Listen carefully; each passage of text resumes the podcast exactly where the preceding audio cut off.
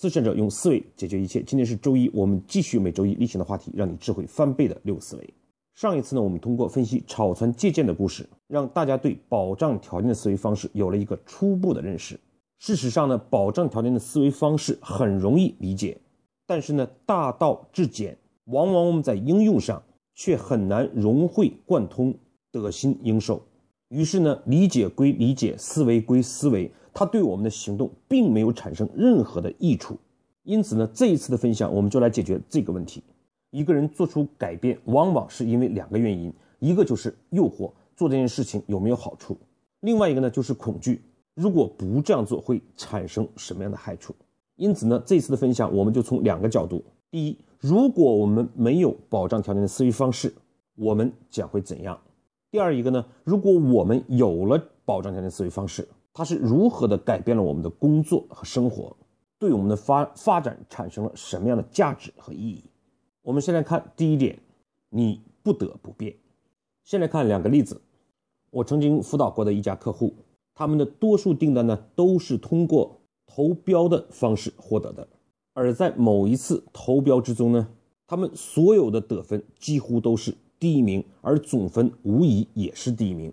但是恰恰就是这样，他们表现极其优异的一次投标活动，最后却没有成功。原因何在呢？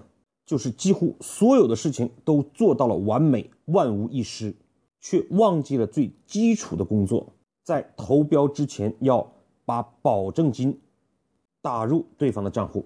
他们历史上参与这样的投标不下几百次。每一次都不会发生这样的错误，但是恰恰这次非常重要的一次投标，因此而流标了。这就是我们很多时候面对我们工作生活的一种常态。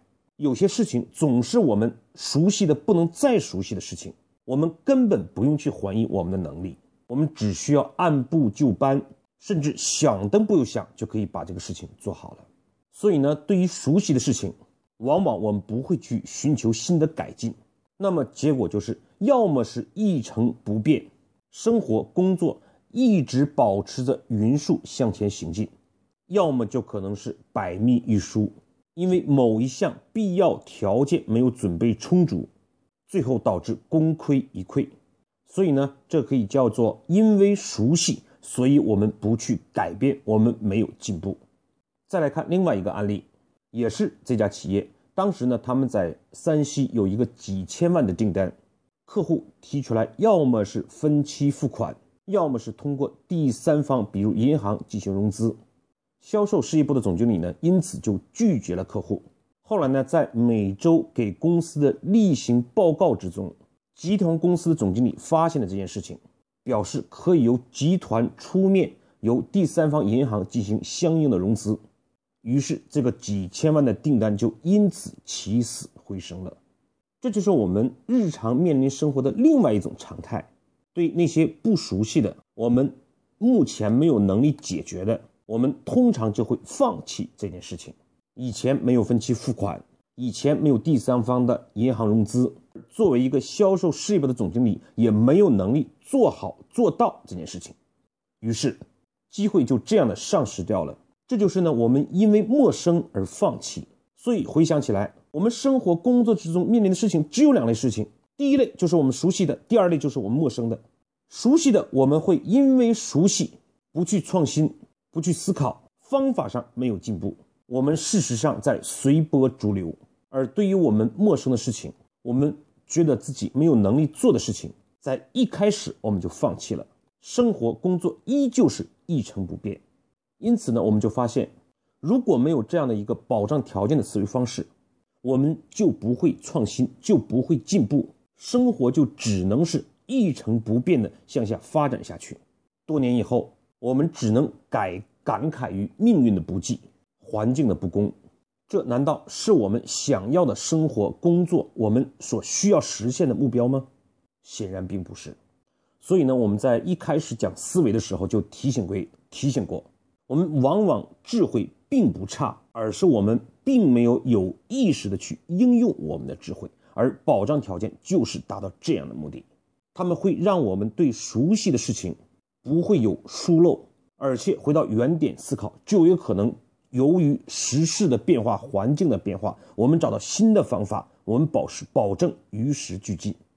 对陌生的事情，我们也不会轻易拒绝，而是通过保障条件，化熟不熟悉的事情为熟悉的事情，化不能解决的事情为能解决的事情。所以呢，老杨用这么长的篇幅，不厌其烦的去讲述这样的道理，就是希望我们不要把思维停留在思维层面，而是要把它用起来。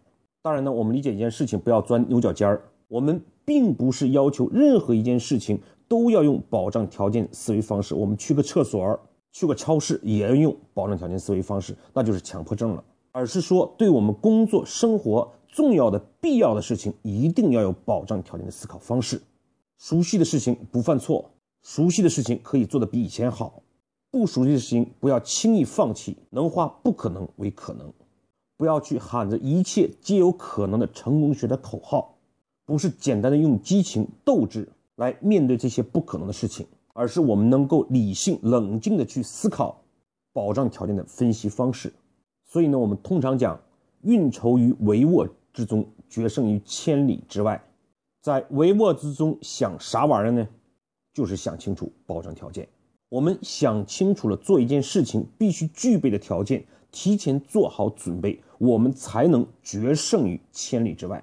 所以，运筹于帷幄是指我们提前在时间上提前的准备好，而决胜于千里之外，可能是几天、几年，甚至是几十年之后。我们越提前的去想目标的保障条件，并且开始准备，我们越就越有可能获得最后的成功。好，这是老杨用恐惧来吓唬你。必须要用保障条件的思维方式。接下来我们再来看一个例子，一个保障条件的实际应用带来的效益好处。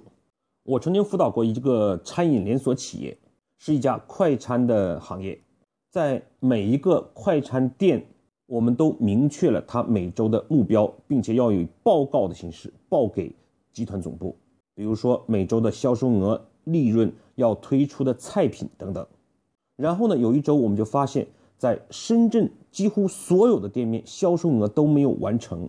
我们在与店长交流的时候，他们几乎异口同声地告诉我们，上一周由于下雨导致客流量不足，因此销售额下降。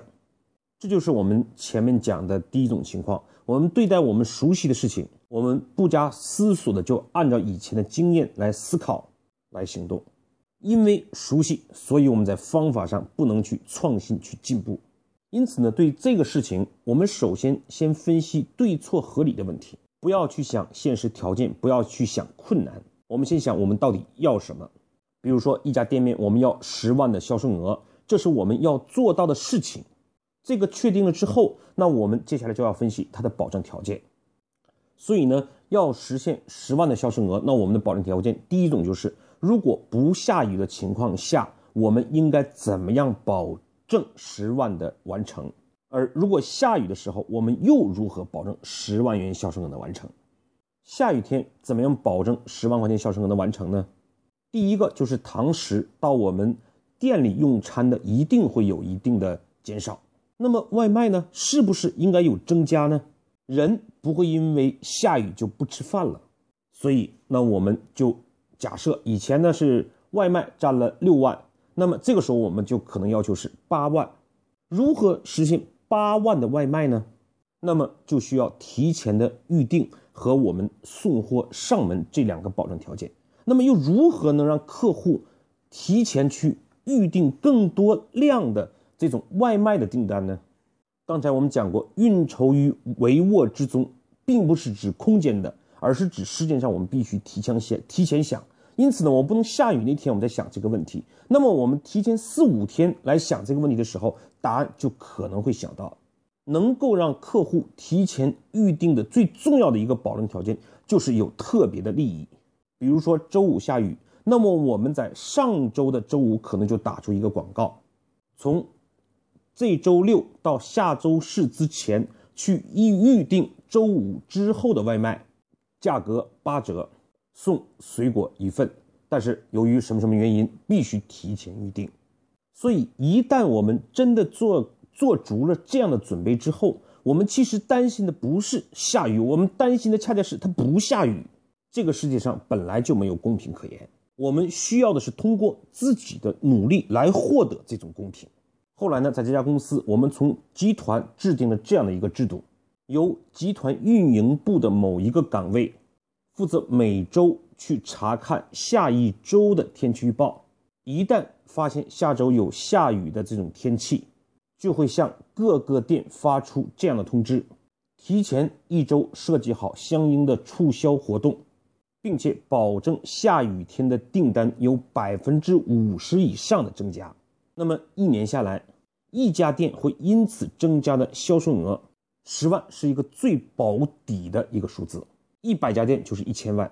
而且由于这样的一个服务方式，在下雨天就会抢占了其他。竞争对手的客户抢夺了市场份额，会反过来影响到堂食的销售额的增加。更重要的是，我们并不是在按部就班的对熟悉的事情就是一成不变的工作，这影响到整个集团每家店店长的思维方式，他们会举一反三去发现其他的工作上的小创新、大机会。所以呢，有一句话叫“逆水行舟，不进则退”。我们对熟悉的事情不去创新方法，对陌生的事情不敢于去挑战结果，生活的一成不变就会导致我们逆水行舟，且行且退。在这个案例之中，在我们对呃上百家店长的一个培训之中，我们就用“逆水行舟，不进则退”的例子给大家讲述了保障条件思考方式。溺水的时候，我们要的是进还是退呢？这就是对错问题。他们会异口同声的告诉我，那当然是要进了。要想进，我们就先分析退的，造成退的事实是什么？只有两种，一种是水急，一种是力小。所以呢，当时我就强调，不论是水急，啊，它确实是造成了我们的工作的难度。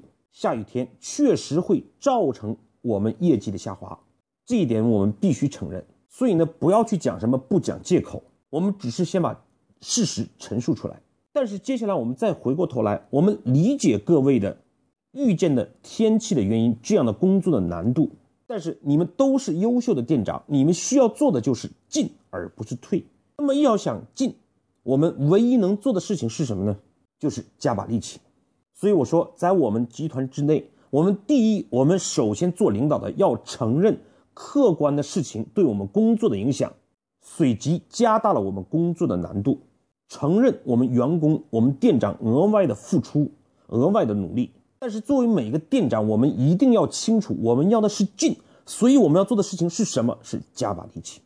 加把力气就是我们在新的条件之下，我们去分析新的保障条件，我们可以提出来下周价格打八折。我们可以提前准备好雨伞，我们可以提前收集到客户的订单，我们提前准备好销售额上升需要的物料。所以呢，通过这个事实，我们就可以分析出一般的规律。水急呢是客观的事情，我们就管它叫理由，它确实对我们的工作造成了影响；而力小是我们主观可以改变的事情，我们就可以叫做原因。因此，我们对一个不能完成工作的分析，我们首先承认客观的理由对工作造成了影响，这是对员工最基本的尊重和承认。但是，我们大家在一起，我们的目的是要进，是要保证我们业绩的上升、工作的提升、我们每个人收入的增长。所以，我们不要过多的去关注理由的客观的事实，而去关注我们主观上可以改变的原因。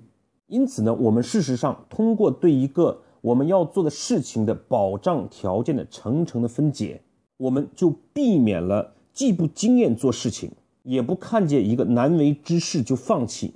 我们可以对难为之事去分析它下一层的保障条件。盖一座大楼很难，搬一个砖头总会很容易吧？世上的万物莫不如此。所以这些保障条件之中。总有一些事情是客观的不能改变的理由，但是总会有一些事情是我们主观可以改变的原因。那就先讲我们可以改变的原因做足。天助自助者，当我们讲可为之事，我们主观努力的东西做到一定程度的时候，我们就会突然发现，有些不可能改变的客观的事实也就可为可做了。就像我们上一次讲的“万事俱备，只欠东风”一样，如果没有周瑜的提前那些努力去实施连环计、苦肉计等等，即便再有东风，我们也只能是望东风而慨叹而已。我们对今天内容做一个非常简短的回顾。我们越熟悉的事情，往往我们越习以为常，因此方法上创新就会停滞，进步就会停滞。而同样呢，当我面临一个陌生的事情，我们往往觉得能力不足够，还没有开始我们就放弃了，结果上也就不会有创新，也不会有进步。这不是我们想要的生活，不是我们想要的目标。因此，我们就必须要学会懂得去用保障条件分析来发现我们工作生活中的小改进、小变化，让我们的生活工作趋于我们的理想。而通过餐饮业的这样一个例子。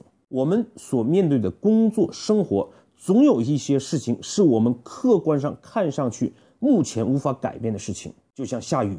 因此，我们不要过多的去关注下雨的这样的事情，而去关于我们可以为的、可以主观行动上去改变的事情，就是原因。不找理由，多找原因，就会让我们去懂得进步。这是我们长期应用保障条件思考。必然所达到的一种状态，所以最简短的总结今天的内容，就是天空上飘着八个字儿：逆水行舟，不进则退。不论是因为熟悉我们不去改变方法，还是因为陌生我们不去坚持结果，都会导致我们逆水行舟向后退。我们要关注进，要关注进的保障条件，所以我们就懂得了，记住了。少找理由，多找原因。最后是老杨对你行动的建议：找我们身边的一件事情，去分析一下。逆水行舟，不进则退。你要进的是什么？你所面临的困难、客观的阻碍条件又是什么？你能够可以改变的客主观的条件、主观的努力又是什么？好，今天的分享就到这里，谢谢各位的收听。